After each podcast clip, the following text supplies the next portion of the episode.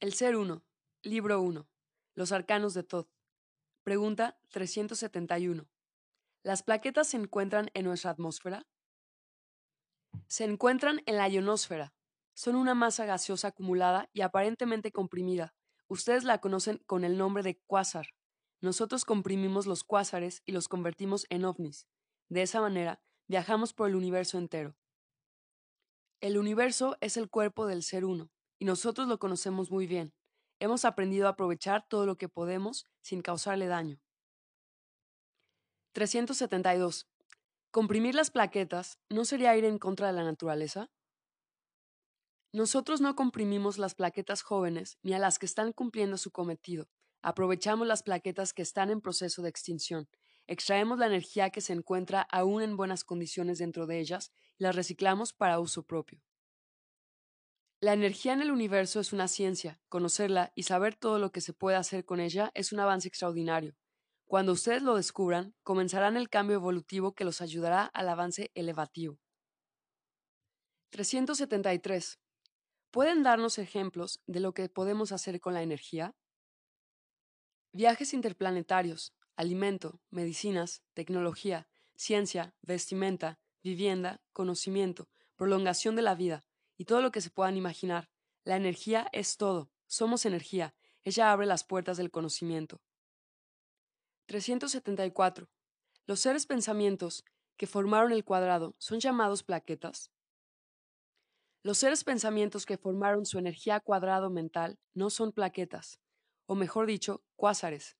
Ellos están encarnados en su forma hombre, pero mentalmente hacen el trabajo de las plaquetas. Están encargados de llevar el conocimiento al universo entero y viven en planetas órganos que se denominan plaquetas, porque se encuentran en realidades que las forman. Cuando hablamos del universo y comparamos al hombre en su trabajo universal, siempre vamos a colocarlo en un comparativo material y antimateria. Así como ustedes viven en el sistema digestivo, no necesariamente tienen un trabajo explícito en este sentido, al igual que los seres pensamientos que viven en el sistema circulatorio, respiratorio, glandular, metabólico, etc. Todos realizan trabajos mentales comparativos al funcionamiento del cuerpo material, por ejemplo. Hemos dicho que los seres pensamientos que se encuentran en el sistema circulatorio viajan en plaquetas y viven en realidades que son plaquetas.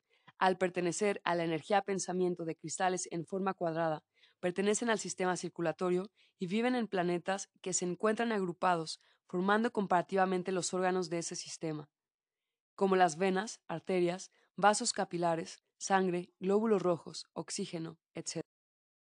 Dentro del sistema circulatorio existen diferentes graduaciones. Estos seres pensamientos están encarnados en infinidad de planetas con marcadas diferencias evolutivas y de elevación. Existe un factor común entre ellos, y es que todos están alimentados del fluido universal. Es a este último al que estuvimos refiriéndonos constantemente cuando hablábamos de las plaquetas, puesto que ellas viven en el fluido del universo. Comparativamente, será la sangre del ser uno. 375. ¿Qué es lo que un sistema digestivo puede aprovechar para sí mismo?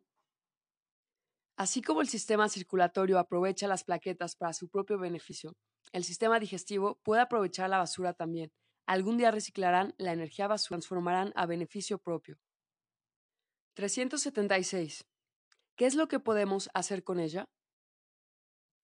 La mejor combustión que ustedes hayan imaginado. Dijimos que mezclando zinc, carbono, otros elementos y compuestos orgánicos, ustedes podrían construir naves espaciales.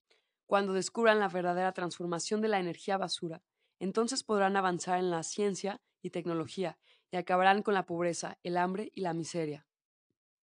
En los próximos 200 años, esta fórmula será descubierta y aprovechada al máximo, pero como siempre sucede en el planeta Tierra, estará en manos de aquellos que la aprovecharán a propio beneficio y no será distribuida para aquellos que podrían beneficiarse de ella. En pocas palabras, no será para todos. 377.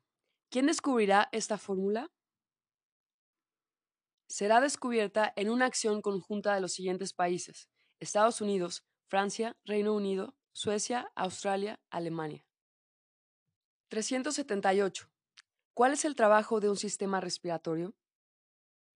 Sabemos que el sistema circulatorio trabaja en conjunto con el sistema respiratorio. Cuando la sangre circula, el oxígeno es distribuido también por el todo.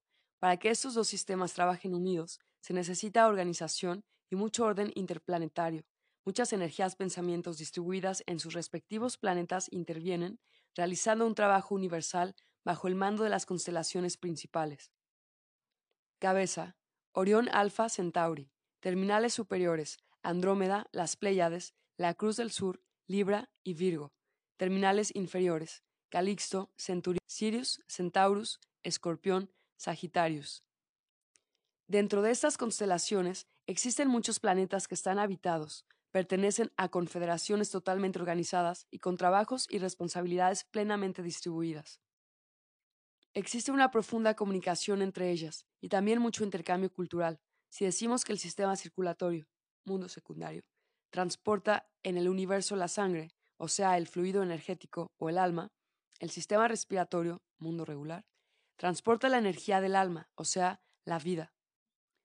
Los mundos regulares son la vida, ellos nutren al universo de nuevas ideas y mantienen al todo siempre con su fórmula base, energética antimateria, y en su forma material densa. Ustedes son dimensión primaria, dependen totalmente de la dimensión regular, porque ellas son la cabeza de la realidad en que ustedes existen y viven. 379. ¿El sistema inmunológico universal es la dimensión sublime?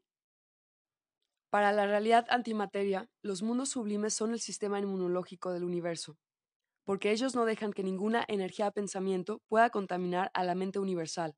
Para la realidad densa materia, serán los mundos regulares, los cuales tienen como misión perfeccionar a la energía densa para que el ser uno tenga un cuerpo material perfecto. 380. ¿El ser uno no tiene un cuerpo material perfecto? Aún no. A pesar de que los mundos regulares tienen cuerpos eternos, ellos todavía no llegaron a perfeccionar 100% la materia para hacerlo. Primero, tienen que perfeccionar las realidades más densas, para que esta mejoría redunde en beneficio de ellos. El todo es un cuerpo gigantesco, el ser uno.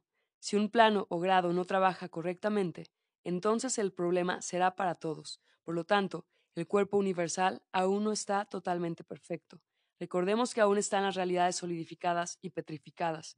Mientras ellas existan, tenemos que aceptar que en nuestra burbuja esfera la perfección no existe. Estamos camino de ella. 381. ¿Cuál es la combustión de un sistema circulatorio y del respiratorio? Al generar la dimensión primaria, la combustión calorífica dio movimiento al todo y, con ello, se activó la maquinaria universal que jamás parará. Si lo queremos comparar a una combustión, podríamos decir que el fluido universal emanado por la dimensión primaria sería la combustión que estos dos sistemas necesitan para mantenerse en actividad. 382. ¿Por qué la energía de las plaquetas sirve para la construcción de los ovnis? Las plaquetas están formadas de una energía especial que se adapta a diferentes realidades, porque es una energía que recorre el todo. Ella está formada de elementos múltiples y combinados con el único propósito de poder desplazarse por el todo. Esta energía se llama conducción múltiple. Son elementos universales que tienen la capacidad de servir al todo, porque se adaptan a cualquier dimensión, plano y grado en que se encuentran.